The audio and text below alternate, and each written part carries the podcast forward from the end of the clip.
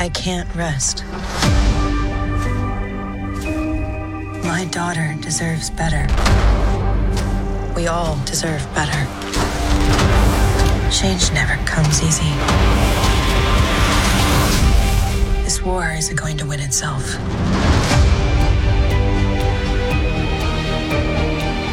All those children. It's June's legacy. Which changed me, changed you.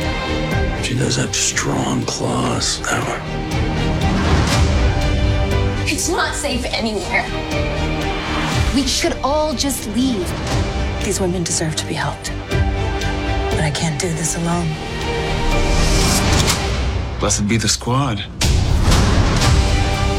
She is out there planning who knows what kind of atrocities to visit upon our righteous nation. I never allowed myself to see her for what she clearly is beyond redemption. What happens in the next few weeks will determine the future of this country.